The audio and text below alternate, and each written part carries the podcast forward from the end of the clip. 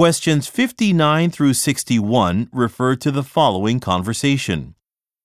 Hello, this is Julia Monroe from Decker Realty. I'm calling to find out if you've reached a decision on the home I showed you yesterday. I hope you've had enough time to think about it.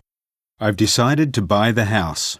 Even though it is small, my family loves where it's located. We're very excited to live close to the river. Congratulations! It's important for us to make an offer on the house before anyone else does. I'll contact Mr. Voss, the seller, right away. Are you still comfortable with the price that we previously discussed? Yes, I am. Please call me back as soon as possible to let me know how everything goes.